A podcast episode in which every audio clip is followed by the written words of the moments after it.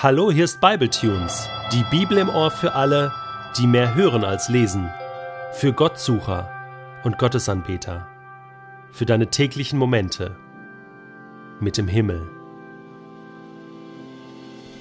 Der heutige Bibletune steht in Apostelgeschichte 6, die Verse 1 bis 7 und wird gelesen aus der neuen Genfer Übersetzung. Die Zahl der Jünger wuchs unaufhörlich. Allerdings wurden in dieser Zeit auch Klagen innerhalb der Gemeinde laut, und zwar von Seiten der Jünger, die aus griechischsprachigen Ländern stammten. Sie waren der Meinung, dass ihre Witwen bei der täglichen Versorgung mit Lebensmitteln benachteiligt wurden und beschwerten sich darüber bei den einheimischen Jüngern. Da beriefen die Zwölf eine Versammlung aller Jünger ein und erklärten, es wäre nicht gut, wenn wir Apostel uns persönlich um den Dienst der Verteilung der Lebensmittel kümmern müssten und darüber die Verkündigung von Gottes Botschaft vernachlässigen würden. Seht euch daher, liebe Geschwister, in eurer Mitte nach sieben Männern um, die einen guten Ruf haben, mit dem Heiligen Geist erfüllt sind und von Gott Weisheit und Einsicht bekommen haben. Ihnen wollen wir diese Aufgabe übertragen. Wir selbst aber werden uns weiterhin ganz auf das Gebet und den Dienst der Verkündigung des Evangeliums konzentrieren. Dieser Vorschlag fand allgemeine Zustimmung, und die Gemeinde wählte folgende sieben Männer aus Stephanus, einen Mann mit einem festen Glauben und erfüllt vom Heiligen Geist, Philippus, Prochorus, Nikanor, Timon, Parmenas und Nikolaus, einen Nichtjuden aus Antiochia, der zum Judentum übergetreten war. Man ließ sie vor die Apostel treten, und die Apostel beteten für sie und legten ihnen die Hände auf. Die Botschaft Gottes breitete sich immer weiter aus, und die Zahl der Jünger in Jerusalem stieg sprunghaft an. Auch zahlreiche Priester nahmen das Evangelium an und glaubten an Jesus. Jesus hat einmal zu seinen Jüngern gesagt, ich versichere euch, wer an mich glaubt, wird die Dinge, die ich tue, auch tun. Ja, er wird sogar noch größere Dinge tun, denn ich gehe zum Vater. Was für eine unglaubliche Aussage. Größere Dinge tun als Jesus? Mittlerweile war Jesus zum Vater gegangen. Himmelfahrt, Apostelgeschichte 1. Und wenn wir jetzt mal sehen, was passiert in der Apostelgeschichte, was tun denn die Apostel und diejenigen, die an Jesus glauben? Was tun sie in der Kraft des Heiligen Geistes? Sie erzählen von Jesus. Und dann, was passiert? Was sind denn diese größeren Dinge? Okay, man könnte sagen, Dinge, die ähnlich sind, ist, dass die Apostel geheilt haben, dass sie Dämonen ausgetrieben haben, dass sie das Evangelium verkündet haben, das ist das, was Jesus auch getan hat. Man könnte auch sagen und ergänzen, dass die Apostel nun leiden müssen, dass sie verfolgt werden von der religiösen Obrigkeit in Jerusalem. Das ist Jesus auch widerfahren. Aber was sind denn die größeren Dinge?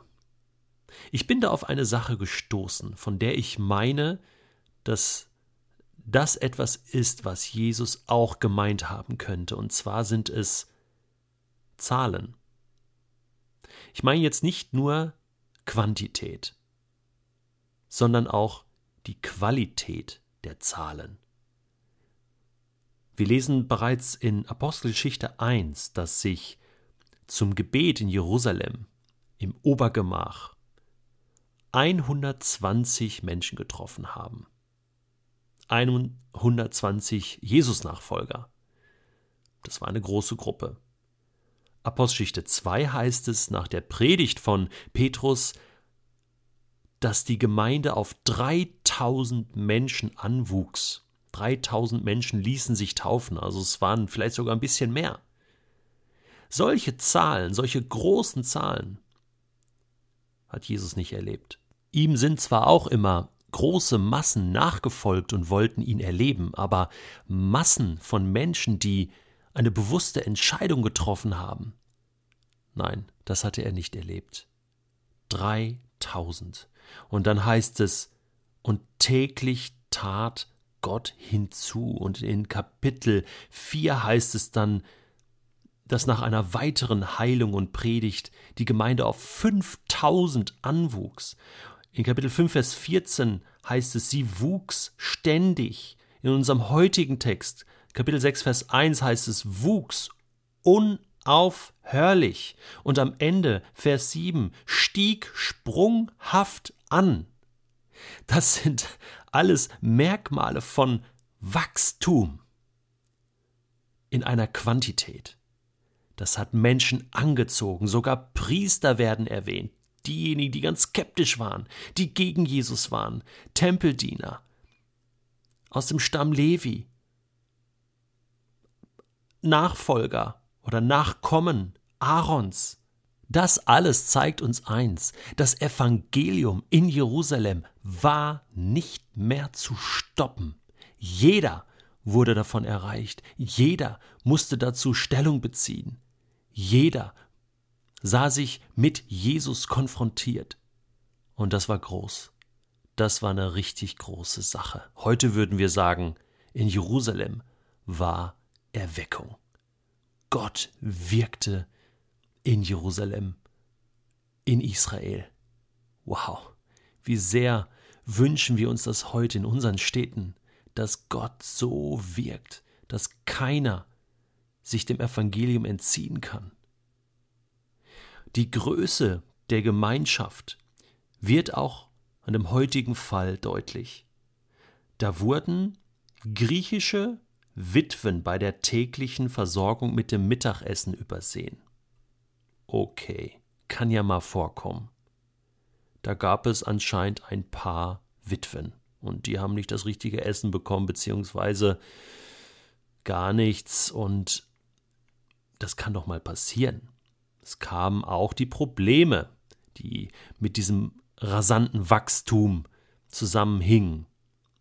Und nun taten die Apostel eins, sie hatten die Leitung, die Verantwortung, und diese übernahmen sie auch und sagten, sucht nach, und jetzt kommt's, nach den glorreichen sieben, nach sieben krasse Männer von hoher, von höchster Qualität, voll Heiligen Geistes, voller Weisheit und Einsicht. Und hier sind sie, die glorreichen sieben, Stephanus, Philippus, Prochorus, Nikanor, Timon, Parmenas, Nikolaus. Sogar einen Nichtjuden hatte man erwählt. Von den meisten dieser sieben hört man später nichts mehr. Stephanus stirbt später als erster Märtyrer, Philippus ist noch in Samarien unterwegs und die anderen?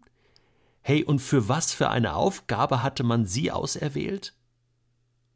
Essensversorgung von ein paar Witwen. Ich will es jetzt hier nicht negativ darstellen, aber für so eine Aufgabe sieben Top-Leute? Sieben Gemeindediakone? Wow.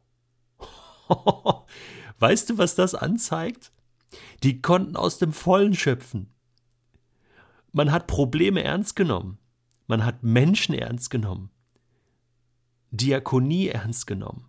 Soziale Gerechtigkeit ernst genommen. Aber man konnte aus dem Vollen schöpfen. Sieben Hammer-Typen für Mittagessen machen. Dass das läuft einfach. Das zeigt die Größe dieser Gemeinschaft an. Das war ein Riesenverein. Ich tippe so auf zehn vielleicht sogar 20.000, 30.000.